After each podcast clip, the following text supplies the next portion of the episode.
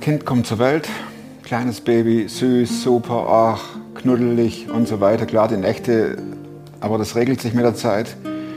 Das Kind wächst heran und es fängt an zu laufen und dann kommt es in den Kindergarten und da kullert schon mal eine Träne und man denkt sich als Elternteil, boah, ist das schwierig, muss ich mein Kind loslassen. Und dann der erste Schultag, vorne keine Zähne drin, aber Kind geht tapfer in die Grundschule, erste Klasse, dann geht es in die weiterführende Schule, man fiebert mit, man bangt mit und dann kommt irgendwann ein Bruch. Das ist der Horror. Das ist für mich, oder war das die Horrorvorstellung, dass du mit den Kindern heranwächst, mit, den, mit meinen Kindern, Vertrauen aufbaust und auf einmal verändert sich das Kind.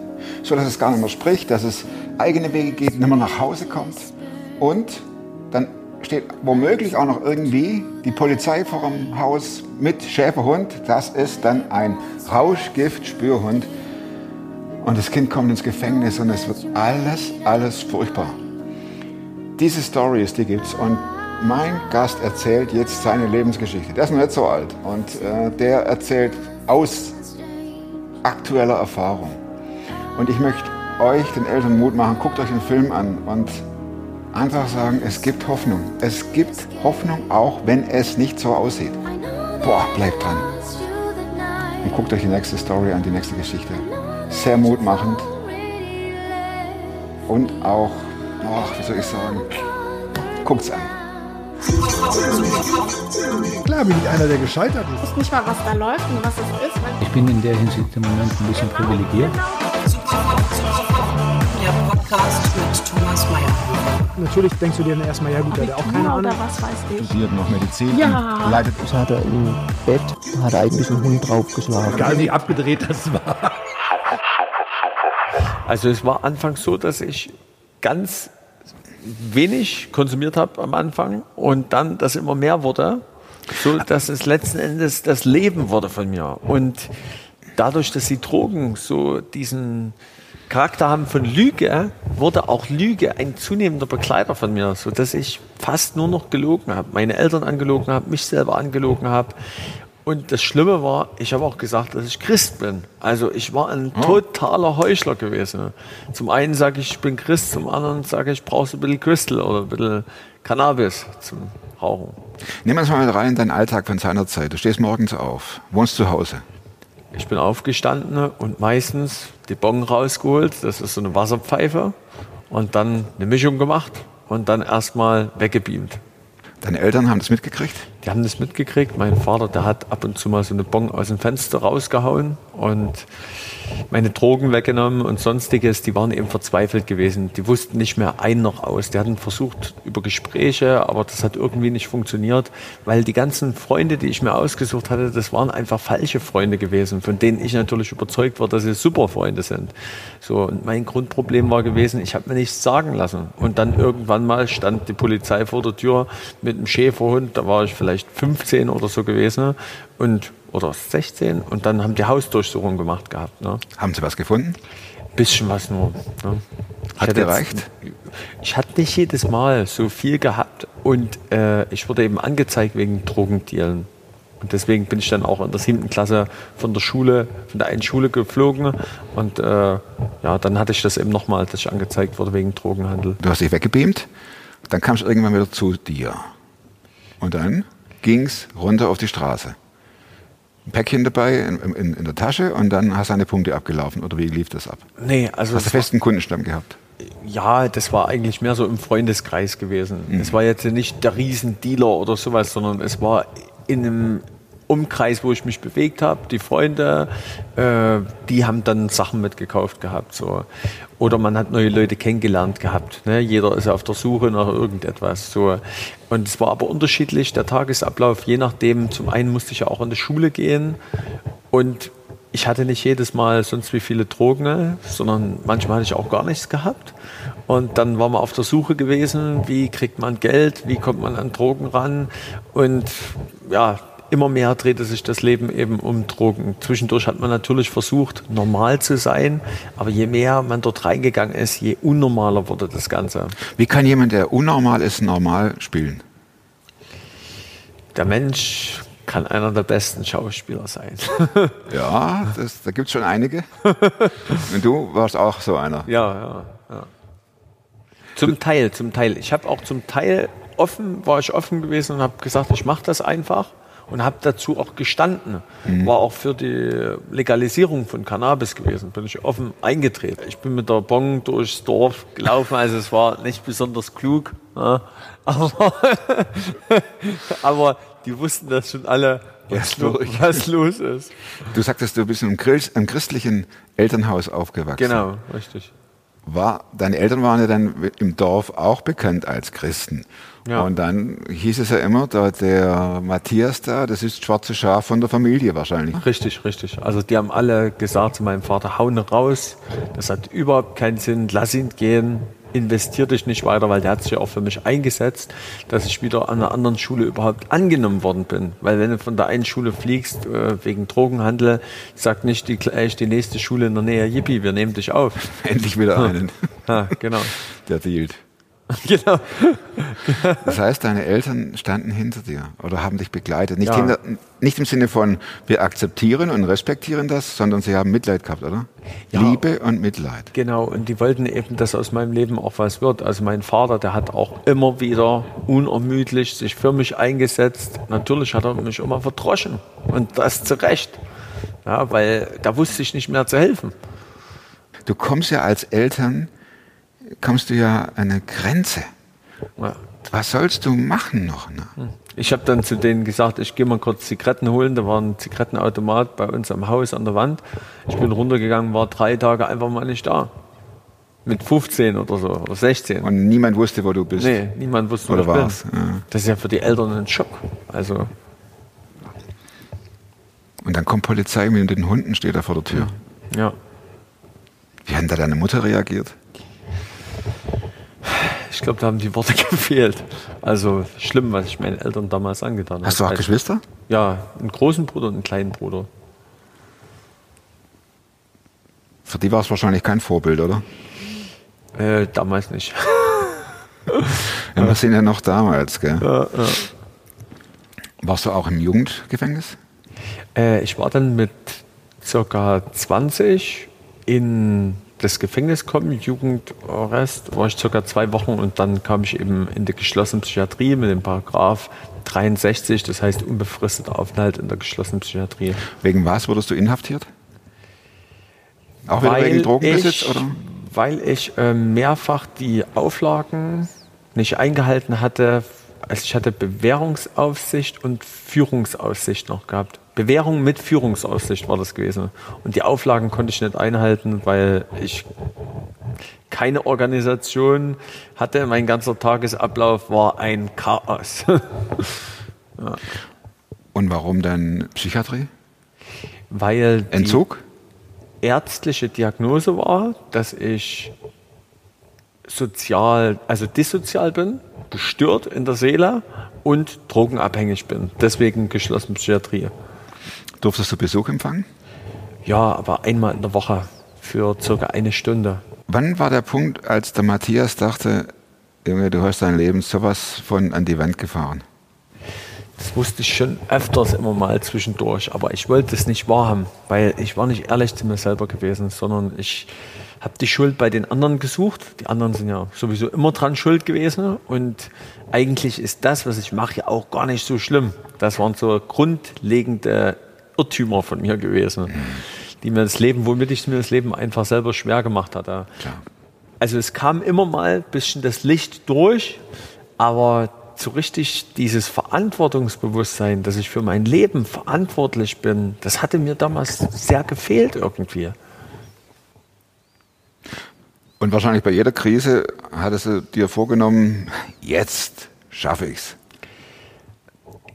Oder ich habe es mir, mir nur bedingt vorgenommen. Eigentlich dachte ich mir, ich komme irgendwie durch, irgendwie wird es schon werden und ähm, ja, schau, klar. schau, schauen wir mal, so ungefähr. Ich lebe in den Tag hinein und ich habe nicht richtig realisiert, ich muss wirklich was ändern, großteils, sondern ich habe gedacht gehabt, oh Mist, jetzt habe ich ja das Problem, wie kriege ich das Problem gelöst? Aber das, das Problem aufgrund von anderen Problemen war, die ich vorher geschaffen habe und dass ich die hätte angehen müssen, das habe ich gar Das nicht ist alles gecheckt. verrückt. Ja, ja. Hm, völlig, völlig. Ja, gehen wir mal zu der Wende. Wie kam es zu, wie, wie zur, ähm, zum Turnaround? Also ich sag mal so, es war ja so, dass ich Selbstmord zum Beispiel begehen wollte mit circa 17, weil ich mir gedacht habe, das Leben hat keinen Sinn mehr.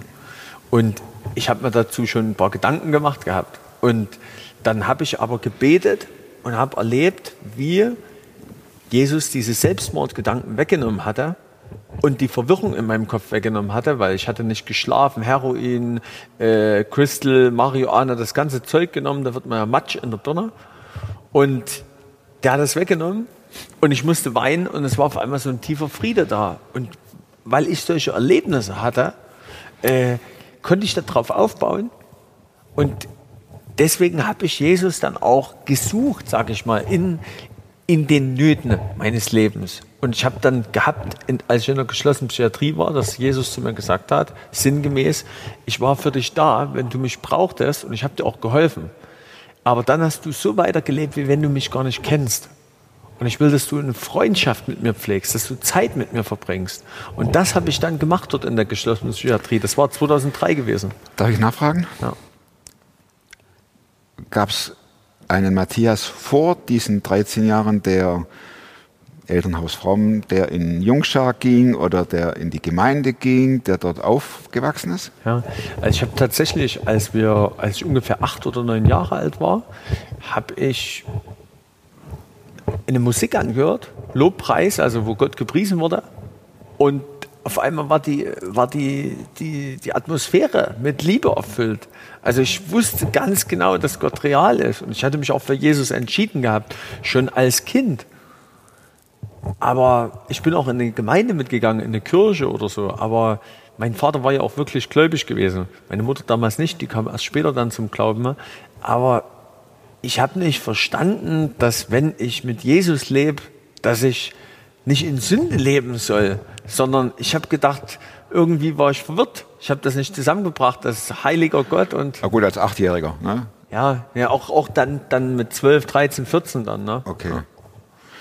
Und als du in der geschlossenen warst, da war auf einmal wieder diese, ich sag mal, Konfrontation zwischen dir und Jesus, dass er sagte, Junge, wenn du mich brauchst, dann schreist du und wenn es wieder okay ist, dann bin ich wieder der Fremde.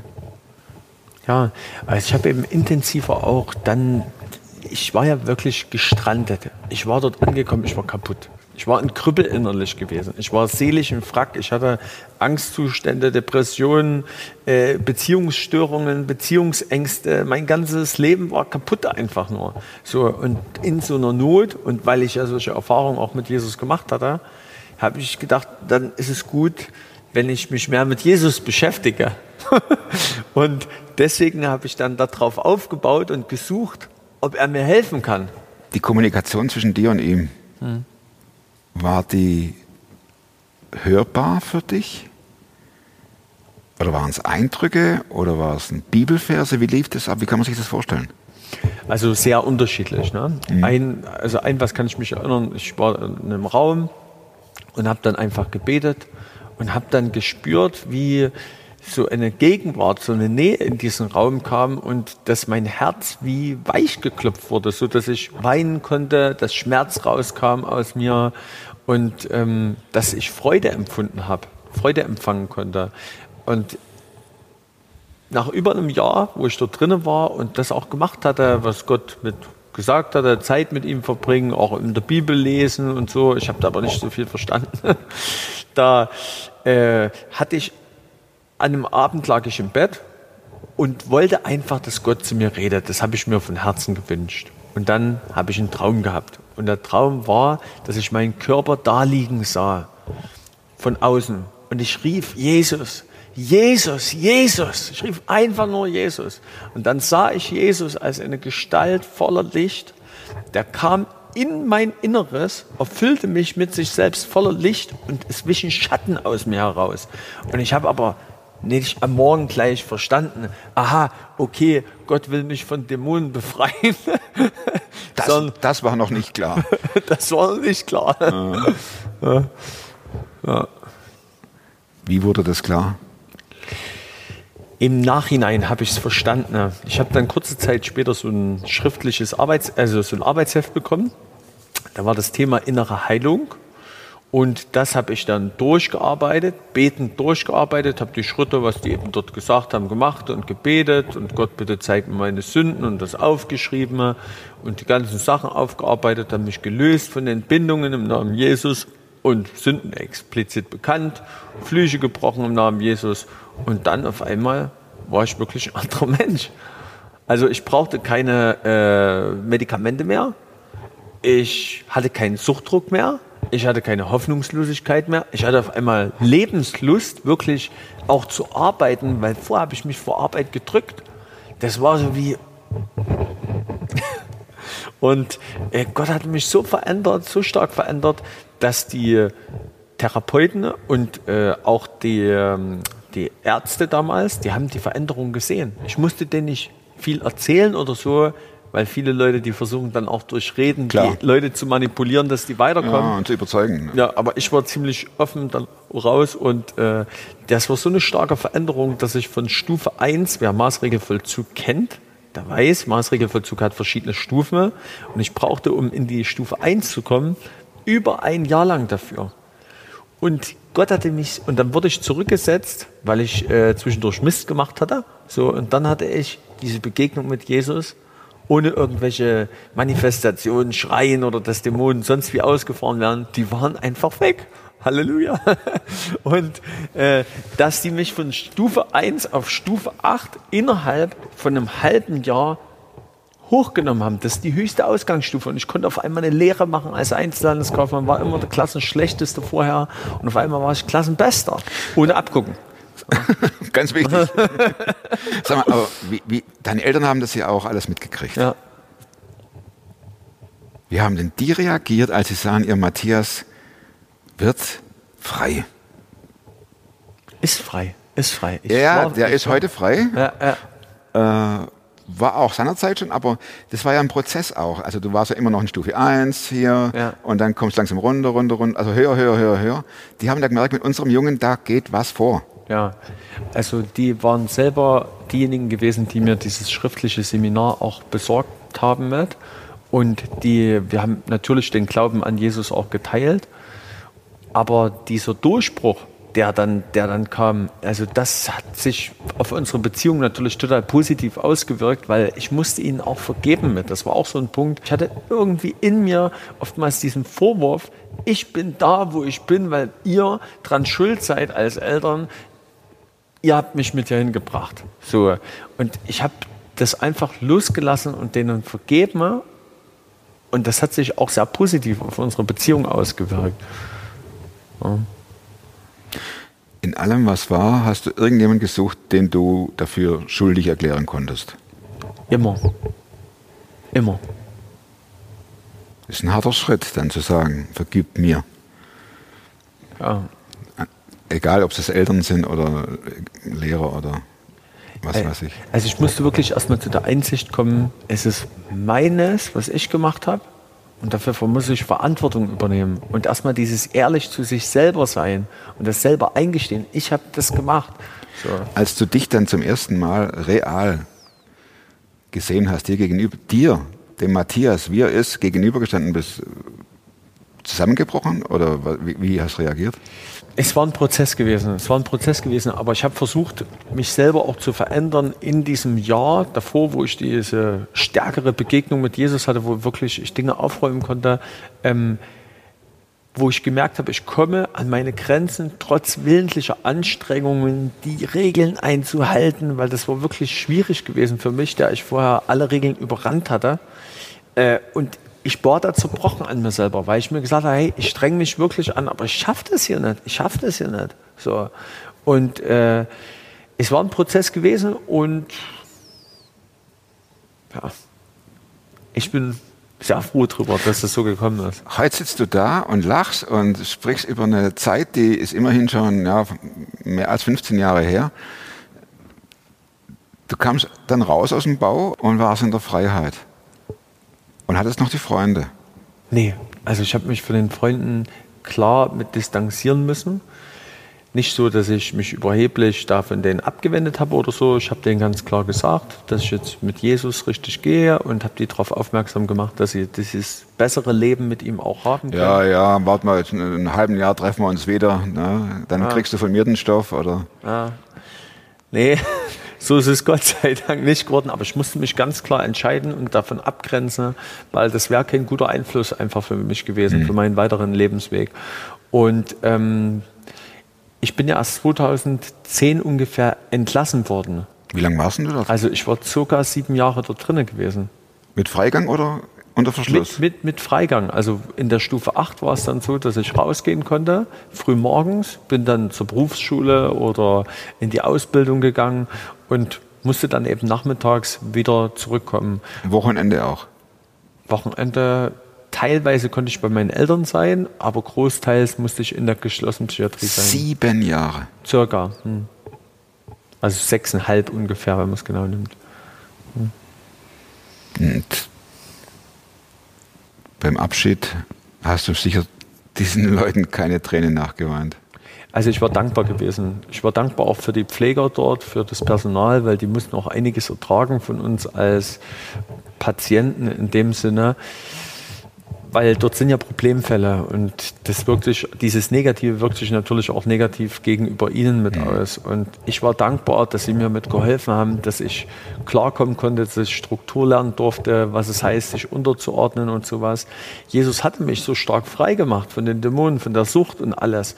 Aber ich musste viel noch lernen dort drinnen, was es heißt, Strukturen zu lernen, ähm, mich unterzuordnen, mir trotzdem auch andere Dinge sagen zu lassen. Und deswegen wurde ich auch zwischendurch bei der Lehre, dann in einem Jahr, also zwei Jahre habe ich gemacht, und dann wurde ich rausgenommen aus der Lehre. Unterbrechung, nicht wegen meiner Not, ne, sondern wegen meinem Hochmut, einfach mir nicht sagen lassen zu wollen, von den Pflegern, von dem Personal dort und so weiter. Und ich habe mich dann gedemütigt vor Gott und habe gesagt, okay, Gott, ich anerkenne, dass das von dir ist. Ich muss hier wirklich was lernen. Ich muss mich hier wirklich verändern. Das war schmerzlich gewesen. Diese Frei, dieser Freiheitsentzug dann doch wieder, weil ich habe mir gesagt, äh, ich bin ja nicht mehr suchtkrank. Also müssen die mich ja rauslassen. Was soll ich hier noch? Na genau, richtig, was soll ich hier noch? Und habe das dann auch versucht über ein externes Gutachten, ne?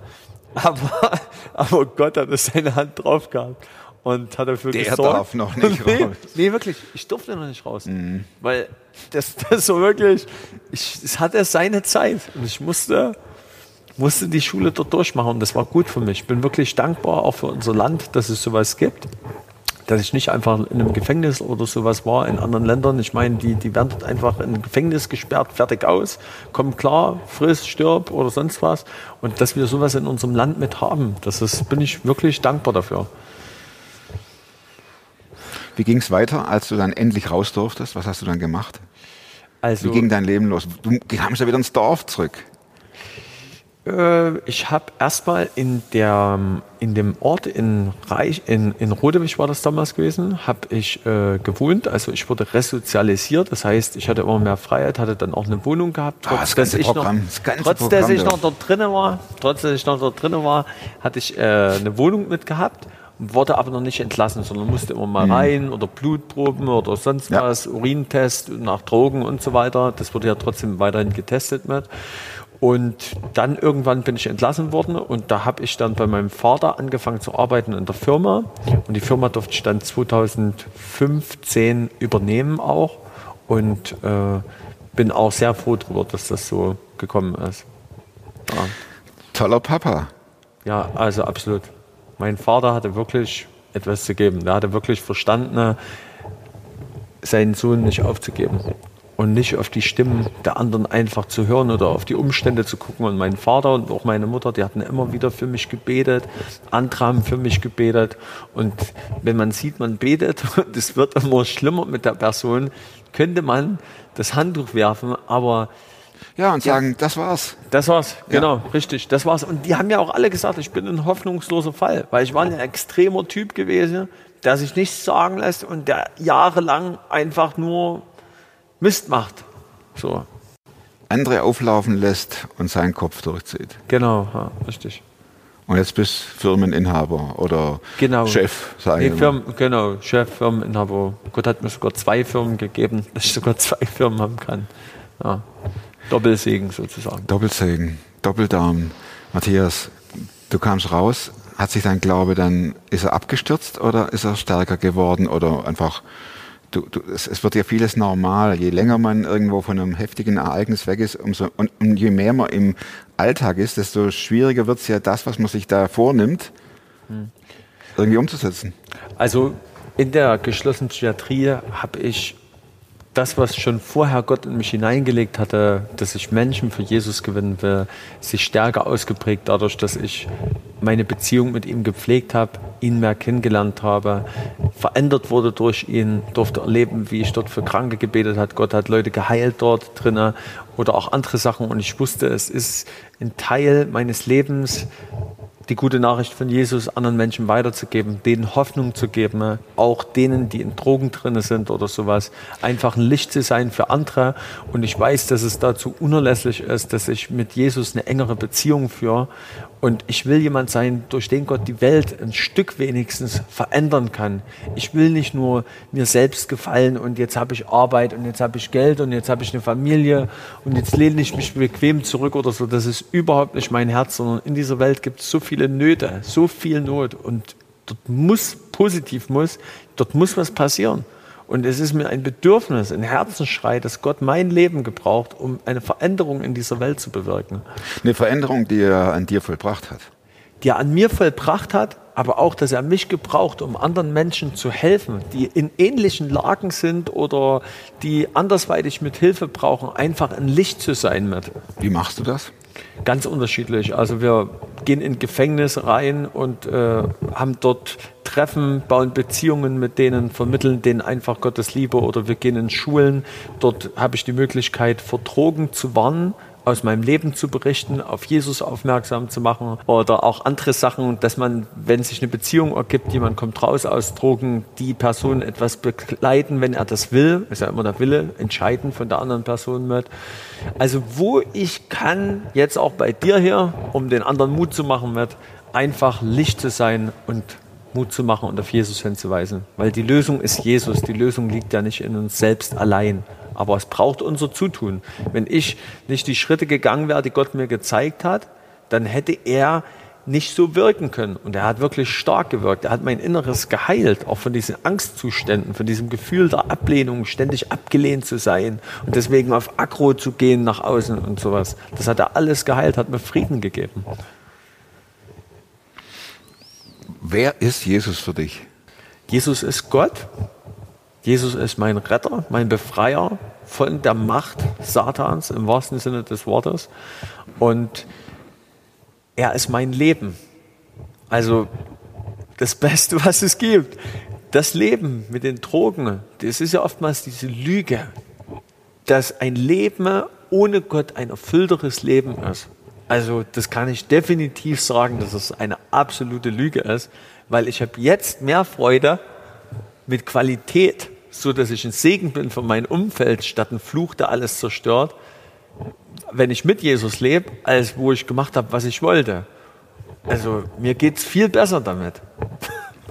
Hättest du jemals gedacht, du, man hat ja auch trotz Drogen immer gewisse Vorstellungen von der Zukunft. Mhm. Die sind ja zum Teil sehr, ich sag mal vorsichtig, sehr rosafarben. Mhm. Dass mal das aus dir wird? Nee, also ich habe gedacht immer, dass ich die großen Deals machen werde mit richtig viel Kilos Crystal und sonst was. Und natürlich, ich werde auch den Armen mit Geld abgeben, habe ich mir gedacht. Ach, hast du auch gedacht. Also schön, schön und sozialen Schlenker in der ganzen Drogen. Mensch, Poke, können wir noch den Armen. Wenn Ja, wir, ja, aber, aber, aber immer wieder, auch wenn ich mich Jesus genähert habe, auch mit solchen, mit solchen Gedanken, wo ich mal Jesus zwischendurch auch in der Drogenzeit näher war und die Gedanken mit hingebracht habe, hat mir Jesus ganz klar gezeigt, dein Herz ist finster, das ist böse. Es, Und da hat er viel Reinigung reingebracht. Wenn du heute mit Drogenabhängigen sprichst, was erzählst du denen? Dass es Hoffnung gibt, dass sie rauskommen können, dass Jesus sie frei machen will, dass sie absolut geliebt sind. Die heulen doch. Unter Umständen. eigentlich nicht unbedingt. Sondern, Die haben es schwer zu glauben. ja, ich meine, du bist das personifizierte Beispiel. Ja. Aber Bist du bekannt in der Szene? In der Drogenszene? Also, in dem Umfeld, wo ich war, Ja. von damals, war ich bekannt. Jetzt hat sich das ja über die vielen Jahre Mhm. schon wieder verändert mit. ich meine, als der, der es geschafft hat und der jetzt äh, trotzdem noch Ja. diese äh, Kreise aufsucht. Ja. Ja, aber ich Um such- zu helfen. Ja, aber ich suche die Kreise jetzt nicht ganz so intensiv auf wie zum Beispiel in Schulen oder in Gefängnissen oder so, sondern es ist so, wenn sich das ergibt oder auf der Straße oder man trifft jemanden wieder, aber ich gehe jetzt nicht direkt in das alte Umfeld, um dort direkt zu suchen, sondern ich, wie es sich ergibt mit. Ja. Hast du Angst vor Rückfällen? Nee, Angst vor Rückfällen habe ich nicht, aber der Teufel ist ein ernstzunehmender Gegner. Das, Das heißt? steht fest. Also er kommt mit Lügen in den Gedanken. Hm. Und äh, Gott hat mich gelehrt, auch in Träumen, wo der Teufel auch versuchen will, Einfluss zu nehmen, dort aufzustehen und zu sagen, nein, Satan, ich hau dich raus aus meinem Leben im Namen Jesus und äh, ich werde gute Sachen träumen und ich weigere mich, das zu tun, weil ich will das gar nicht tun. Und das sind nicht meine Träume, das ist nicht das, was meine Seele will, sondern das ist das, was der Teufel mir einreden will, was ich angeblich will, was aber nicht von mir ist. So und zwischendurch kamen natürlich mal Gedanken, hey, das wäre doch schön, wenn du bei Bill Crystal nimmst, erinner dich mal zurück, wie es war. Das war doch ein tolles Gefühl, oder? Ja, es war ein tolles Gefühl. Und was kam dabei raus? Nur Zerstörung, alles kaputt. Warum sollte ich meine gute Familie, die Gott mir gegeben hat, für diesen Mist opfern oder die Arbeit oder mein Leben? Ich habe viel bessere Lebensqualität. Will ich in den Dreck zurück? Nein, das ist totaler Dreck gewesen, was dort war. Was mir als Also du musst es tatsächlich so, so äh, auseinandersetzen. Intellektuell auseinandersetzen, abwehren, auf das, an das Gute erinnern, Gott vor Augen malen und das Böse. Genau, richtig. Von dir weisen. Richtig, richtig. Ich muss ja meinen Verstand mit einsetzen. So, und wenn der Teufel kommt und er redet über die Gedanken mit, oftmals, ist jetzt nicht so, dass ich äh, jede Woche oder so solche Angriffe habe, es Mhm. ist eher seltener. Aber wenn das mal mitkommt, dann muss ich ja klar nachdenken, hey, was war denn da wirklich los gewesen? Waren Drogen wirklich meine Freunde? Nein, die wollten mich töten, die wollten mich zerstören. Das Blöde ist ja, dass solche Gedanken oft auch dann kommen, wenn man irgendwie negative Erfahrungen gemacht hat oder etwas down ist und so weiter. Dann, dann ich meine, äh, sagen wir, unter kriegsspezifischen Gesichtspunkten haut er dann schon in die Kerbe rein, dieser Widersacher. Ne? Äh, er kennt sich ja schon aus. Absolut. Dort ist es wichtig, Beziehungen einfach zu haben. Gute Beziehungen zu guten Freunden, für die Jesus wirklich eine Nummer eins ist und äh, selber eine Beziehung mit Gott jeden Tag zu haben. Ich kann es mir persönlich nicht leisten, irgendwie fünf Tage keine Zeit mit Gott zu haben. Ich brauche täglich meine Zeit mit Jesus. Es ist selten, dass ich es nicht schaffe. Ich gucke darauf, dass ich mein Herz immer wieder ganz auf Jesus ausrichte, weil er für mich die Quelle ist. So, und das, dieser Lebensstil schon hilft mir ungemein, fest zu bleiben, stark zu sein und auch positiv zu bleiben, auch in Schwierigkeiten. Ne? Und die hat jeder von uns. Jeder hat seinen Kampf. Jeden Tag. Manchmal mehr, manchmal weniger.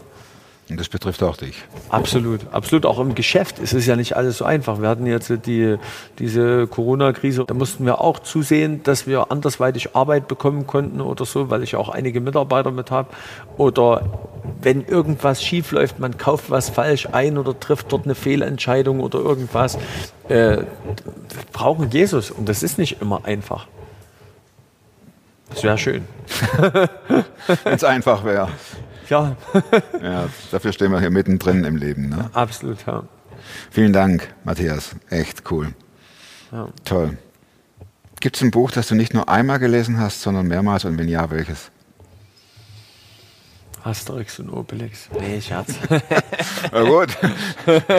Kurz, mir sagt ja auch mal jemand, zählen auch Comics.